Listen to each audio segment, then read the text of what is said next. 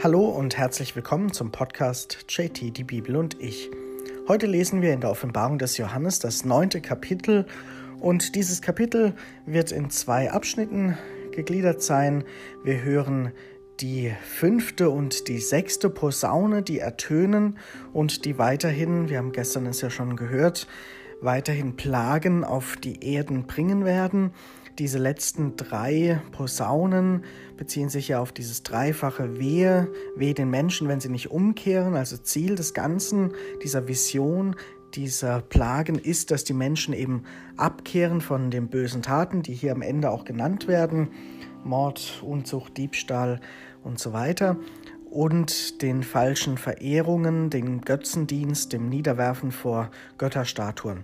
Das ist das Ziel des Ganzen, das darf man nicht ähm, vergessen, wenn man hört, was dann jetzt beschrieben steht in diesen Posaunenplagen, wenn wir so wollen. Das Ganze ist eben daraufhin abzielend, den Menschen deutlich zu machen, dass sie ihr Verhalten ändern sollten. Lesen wir einmal diesen ersten Abschnitt über die fünfte Posaune. Der fünfte Engel blies seine Posaune. Da sah ich einen Stern, der vom Himmel auf die Erde gefallen war.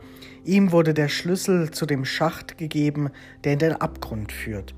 Und er öffnete den Schacht des Abgrunds. Da stieg Rauch aus dem Schacht auf, wie aus einem großen Ofen, und Sonne und Luft wurden verfinstert durch den Rauch aus dem Schacht. Aus dem Rauch kamen Heuschrecken über die Erde, und ihnen wurde Kraft gegeben, wie sie Skorpione auf der Erde haben. Es wurde ihnen gesagt, sie sollten dem Gras auf der Erde, allen grünen Pflanzen und allen Bäumen keinen Schaden zufügen, sondern nur den Menschen, die das Siegel Gottes nicht auf der Stirn haben. Es wurde ihnen befohlen, die Menschen nicht zu töten, sondern nur zu quälen, fünf Monate lang. Und der Schmerz, den sie zufügen, ist so stark, wie wenn ein Skorpion einen Menschen sticht. In jenen Tagen werden die Menschen den Tod suchen, aber nicht finden. Sie werden sterben wollen, aber der Tod wird vor ihnen fliehen. Und die Heuschrecken sehen aus wie Rosse, die zur Schlacht gerüstet sind. Auf ihren Köpfen tragen sie etwas, das goldschimmernden Kränzen gleicht, und ihre Gesichter sind wie Gesichter von Menschen. Ihr Haar ist wie Frauenhaar, ihr Gebiss wie ein Löwengebiss, ihre Brust wie ein eiserner Panzer, und das Rauschen ihrer Flügel ist wie das Dröhnen von Wagen, von vielen Pferden, die sich in die Schlacht stürzen. Sie haben Schwänze und Stacheln wie Skorpione, und in ihren Schwänzen ist die Kraft, mit der sie den Menschen schaden, fünf Monate lang. Sie haben als König über sich den Engel des Abgrunds. Er heißt auf Hebräisch Abaddon, auf Griechisch Apollyon. Das erste Wehe ist vorüber. Siehe, noch zweimal wird das Wehe kommen. Soweit dieser erste Abschnitt mit dieser fünften Posaune. Wir hören, vom Abgrund ist die Rede. Der Abgrund, also der, der Blick in die Tiefe, in den Untergrund, in den Abgrund, in die menschlichen Abgründe, in die Abgründe des Verhaltens, der Welt, der Psyche vielleicht auch, diese Abgründe sind hier gemeint. Dorthin wird jetzt geblickt. Das, was tief unten liegt, kommt zum Vorschein. In uns Menschen ist ja auch so ein Abgrund ohne Wertung, positiv, negativ. In uns steckt viel, was wir vielleicht selbst gar nicht wissen oder nur selten hervorkommen lassen. Aber hier ist ja die Vision vom Ende der Zeit und vom Ende des menschlichen Lebens und dann wird dieser Abgrund geöffnet. Das, was tief in uns steckt, soll heraus. Und da kann eben auch Böses hervorkommen oder Unvollendetes, das, was schlecht war im Leben, das, was eben nicht so gut war, was wir verdrängt haben, was wir vergessen haben. Und hier eben in diesem Bild kommen da diese Monster hervor, können wir sagen, diese Heuschrecken, die aber doch so groß sind und so kräftig wie Skorpione und so aussehen wie diese beschriebenen Reiter, die Heere von diesen Pferden und so weiter. Also unmenschliche Wesen, die aber dennoch beschrieben werden, dass sie Gesichter wie von Menschen haben. Also das Böse, das da aufkommt, das über die Erde kommt, das die Menschen quält, das scheint auch von Menschen zu sein. Das könnte ein Hinweis sein mit diesen menschlichen Ge Gesichtern, dass vieles von dem, was Menschen angetan bekommen, eben von anderen Menschen getan wird, die eben quälend unterwegs sind, die wie eine Plage über diese Erde fallen, die andere Menschen quälen wollen. Der Auftrag ist eben quälen, nicht töten, also dem menschlichen Leben kein Ende machen, aber eben auf das Schlechte hinweisen und das kann ja eine Qual sein, wenn man den Finger in die Wunde legt oder gelegt bekommt, dann kann das manchmal so schlimm sein, dass so Gedanken nahe sind, da würde ich lieber sterben. Also hier wird ja beschrieben, dass Menschen den Tod suchen, aber nicht finden. Sie wollen sterben, aber der Tod wird vor ihnen fliehen. Das heißt, die Realität holt Menschen ein, sich dem eigenen Leben zu stellen, auch den schlechten Dingen, diesen Dingen aus dem Abgrund. Das kann qualvoll sein, das kann schmerzvoll sein, das kann aber auch heilsam sein. Und das kann auch dazu führen, dass das gelingt, was hier eben beschrieben wird, was nicht gelingt, dass die Menschen ablassen von ihren bösen Taten und von dem bisherigen Weg, was ja das Ziel des Ganzen ist. Hier wiederum wird nochmal betont, da dieses diese ganzen Plagen gehen zurück auf den König des Abgrundes. Das könnte ein Bild sein, auch für das Böse, für den Teufel, für das Böse an sich, dass das eben viel schlimmer ist als der Tod, wenn man eben diesen Abgrund öffnet und wenn, wenn da eben diese Plage über uns herabkommt. Für uns selbst können wir natürlich da auch Anknüpfungspunkte sehen. Ich habe es schon angedeutet, sich selbst die Frage zu stellen, was ist denn in meinem menschlichen Abgrund alles verborgen? Welche Dinge sind da? Welche Ereignisse? Was ist da Gutes? Was ist da aber auch Schlechtes in mir? Und wie gehe ich damit um? Ist dieser Abgrund verschlossen? Quält er mich, wenn er da ist, wenn er geöffnet wird? Quälen mich die Erinnerungen an etwas? Und wie gehe ich damit um?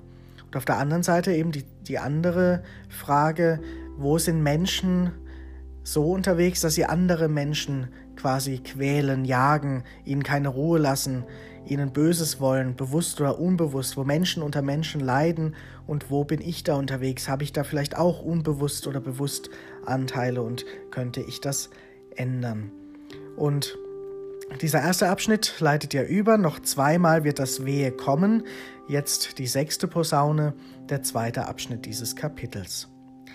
Der sechste Engel blies seine Posaune, da hörte ich eine Stimme, die von den vier Hörnern des goldenen Altars herkam, der vor Gott steht. Die Stimme sagte zu dem sechsten Engel, der die Posaune hält, Binde die vier Engel los, die am großen Strom am Euphrat gefesselt sind. Da wurden die vier Engel losgebunden, die auf Stunde und Tag, auf Monat und Jahr bereitstanden, um ein Drittel der Menschheit zu töten und die Zahl der Reiter des Heeres war viel tausend mal tausend. Diese Zahl hörte ich. Und so sah ich in der Vision der, die Pferde und die auf ihnen saßen. Sie trugen feuerrote, rauchblaue und schwefelgelbe Panzer. Die Köpfe der Pferde glichen Löwenköpfen, und aus ihren Mäulern schlug Feuer, Rauch und Schwefel.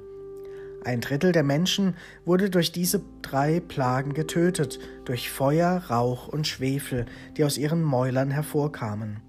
Denn die tödliche Macht der Pferde war in ihren Mäulern und in ihren Schwänzen. Ihre Schwänze glichen Schlangen, die Köpfe haben, mit denen die sie Schaden zufügen können. Aber die übrigen Menschen, die nicht durch diese Plagen umgekommen waren, wandten sich nicht ab von den Machwerken ihrer Hände, sie hörten nicht auf, sich niederzuwerfen vor ihren Dämonen, vor ihren Götzen aus Gold, Silber, Erz, Stein und Holz, den Götzen, die weder sehen noch hören noch gehen können. Sie ließen nicht ab von Mord und Zauberei, von Unzucht und Diebstahl. Damit endet dieses neunte Kapitel und dieser Abschnitt über die sechste Posaune. Hier ist das Bild eben diese vieltausend, eine genaue Zahl wird nicht mal genannt, also ein unglaublich großes Heer von diesen Reitern, die Feuer, Rauch und Schwefel bringen. Diese drei Plagen, so wird ja beschrieben, die verfolgen die Menschen, töten einige, ein Drittel wiederum diese Zahl. Und ähm, dennoch hören die anderen eben zum Teil nicht auf, die falschen Dinge zu tun. Das wird ja beschrieben, Mord und Totschlag, Unzucht, Diebstahl, all diese menschlichen Dinge, das Niederwerfen vor Dämonen und Götzen, also vor falschen Göttern, vor dämonischen Dingen, also vor bösen Dingen, die einen schaden, die einem vom guten Weg abführen.